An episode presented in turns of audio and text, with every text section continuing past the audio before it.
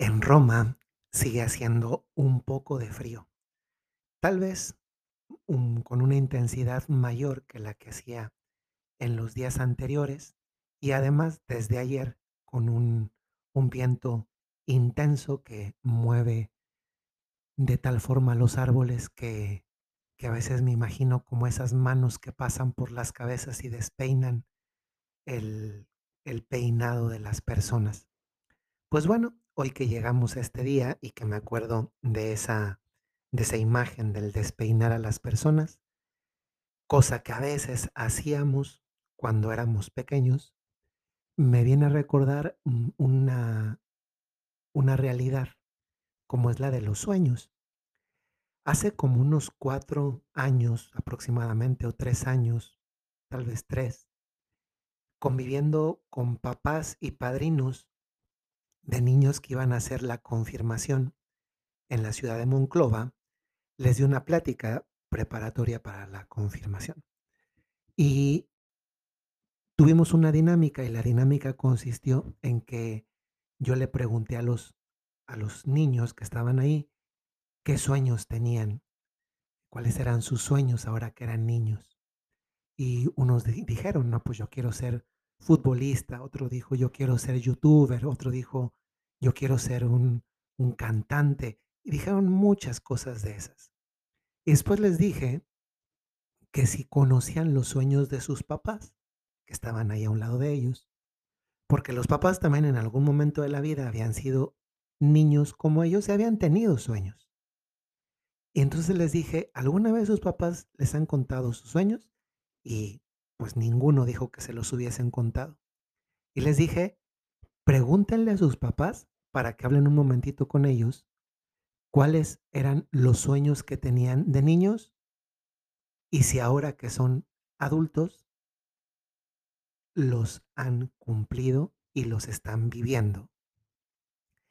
Ya no puedo decir cada conversación porque eran muchos niños y muchos papás, pero esto me hace recordar algo, ¿eh? Y lo que me hace recordar es que todos nosotros fuimos niños. Me parece que, que nadie escucha el podcast mm, siendo un menor de edad. Me parece igual, igual y sí. Aquí entre los que escuchan hay muchos jóvenes, hay muchas personas que están recién casadas, también muchos adultos y también personas mayores. Y la primera cosa es que pareciera que los sueños son algo que solamente se vale tener en una etapa muy temprana de la vida. Y no es así, porque los sueños son una realidad presente a lo largo de toda nuestra existencia. La semana pasada, concretamente la última semana de enero, el miércoles, el Papa dio una audiencia preciosa, una catequesis sobre los sueños de San José y hacía notar cómo, cómo Dios muchas veces manifiesta su voluntad en los sueños. El Papa destacaba cómo los sueños, en el lenguaje de la Sagrada Escritura, pues son, son considerados como un medio a través del cual Dios se revela. Hoy existe una, una curiosidad muy grande en muchos ámbitos por interpretar los sueños. Y aquí me permito un breve, un breve apunte, ¿no?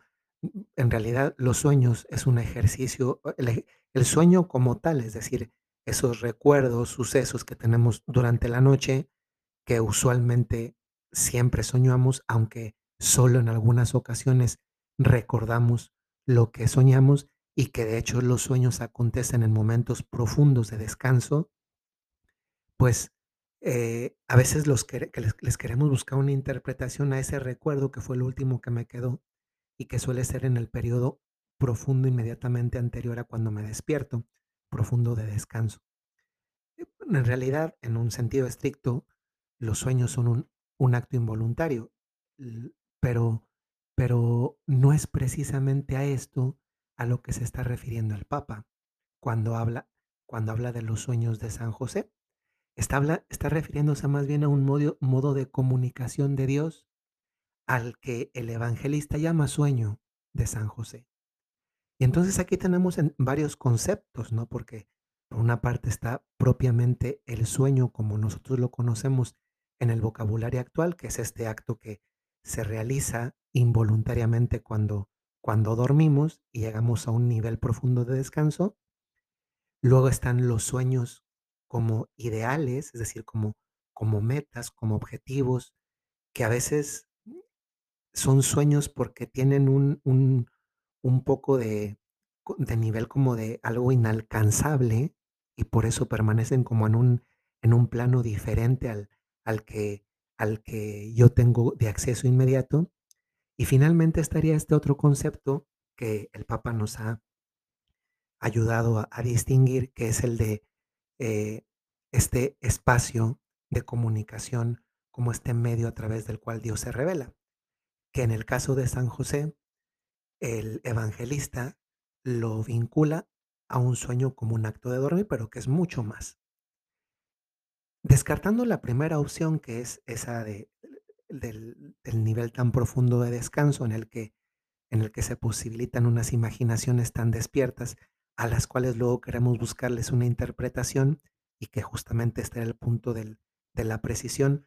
A ver, hacer un acto involuntario parte de, de un- de una acción biológica mm, por la acumulación de recuerdos e impresiones que tenemos dentro de nosotros, pues no hay que buscarle más, más interpretación que el hecho de, de que, de que nadie diseña qué quiere soñar.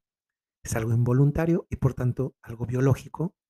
eh, sería como buscar una interpretación a por qué respiro. Pues, pues es un hecho biológico, no respiro porque soy un ser humano, también sueño porque soy un ser humano. Entonces vamos a quitar esa acepción, pero podemos queda- quedarnos con las otras dos porque son muy interesantes. Primero, porque los sueños, que fue con lo que yo comencé, que son estos ideales a veces tan elevados o que nos los ponemos tan elevados que nos parecen inalcanzables, es justamente el tema que yo le pregunté a los niños, ¿no? que sueñan ser ellos, es decir, eso es lo que tienen como una idea de alcanzar, pero es tan, tan elevado que, que puede parecer a veces como, lo tengo como ideal, pero tal vez nunca lo alcanzo. Y luego el puente que hay con estos sueños, que es este medio a través el cual Dios se revela. Y esto me hace subrayar un elemento que es, no importa si tú tienes en este momento de tu vida 90 años, 80 años, 70 años o 40, 30, 20 o 15. En la vida hay varios momentos que son esos espacios a través de los cuales Dios se te revela. O en otras palabras, para ponerlo más sencillo, muchas veces Dios nos manifiesta los sueños que Él tiene para nosotros.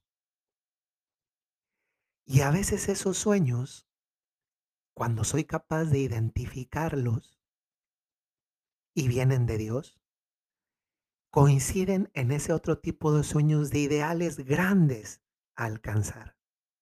Pero aquí hay una diferencia entre los sueños que vienen de Dios, que, que me coloca como, como medios a través de los cuales Él se me revela, y ese otro ámbito de lo estrictamente humano que es ese ideal inalcanzable que tal vez nunca logro. Aquí la diferencia es que sí lo puedo lograr porque Dios lo ha puesto en mí. Y entonces no se circunscribe a una etapa de la vida, a cuando se es más joven, por ejemplo. Dios va poniendo sueños en nuestra vida como metas altas y eso indica ante todo, primero, la acción de Dios en nuestra vida. Eso es algo maravilloso. Saber que Dios está actuando en mí. Porque si Dios está actuando en mí, de alguna forma hay una habitación, una inhabitación, que es la palabra que se utiliza en la teología católica. Hay una inhabitación de presencia de Dios en mí que me hace percibir que Dios está conmigo. Porque si Él me está suscitando ese sueño es porque está conmigo.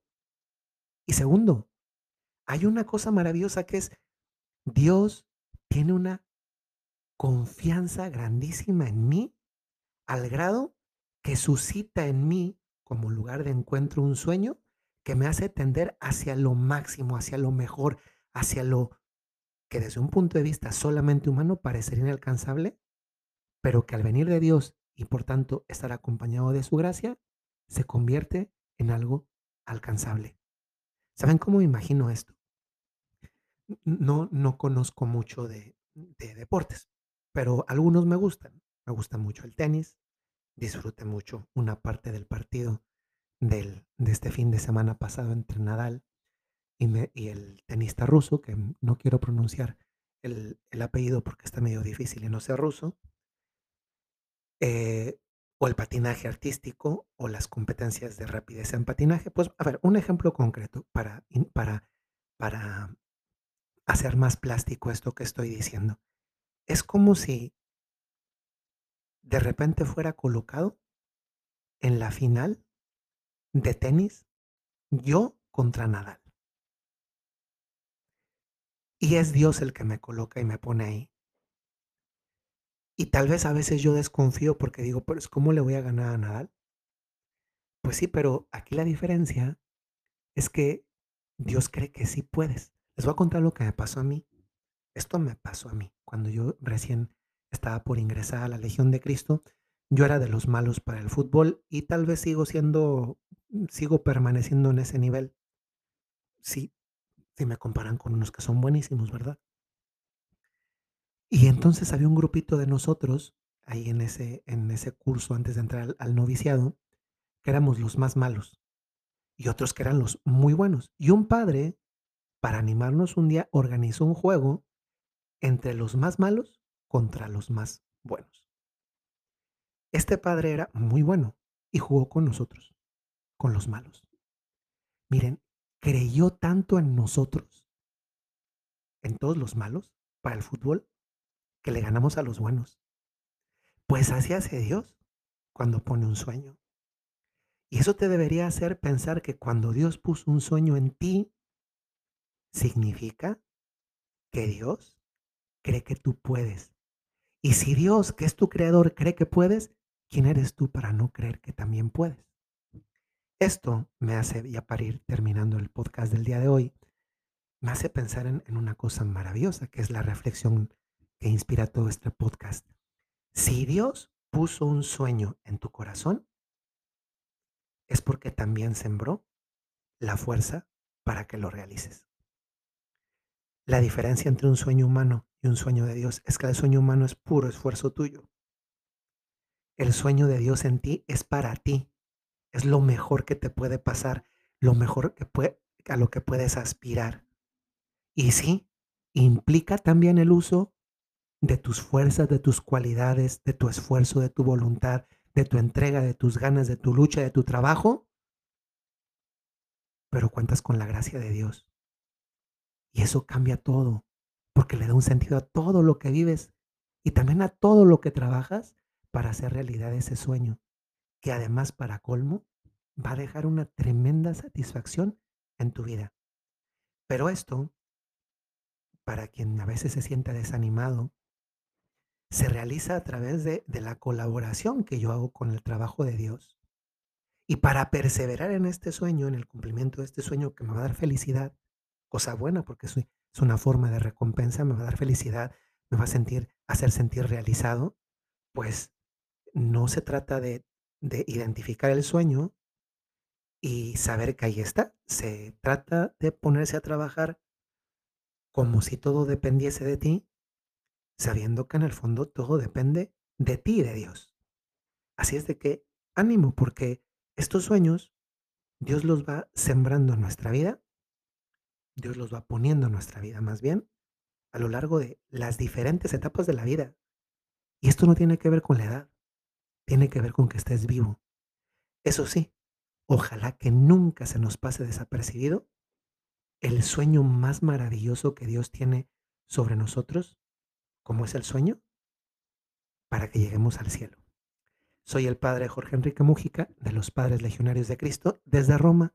Les mando un saludo muy cordial. Estamos en medio de los exámenes y yo, mmm, bueno, hoy es martes primero de febrero. Qué gusto comenzar el año, eh, perdón, el año no, el mes de febrero, el segundo del año.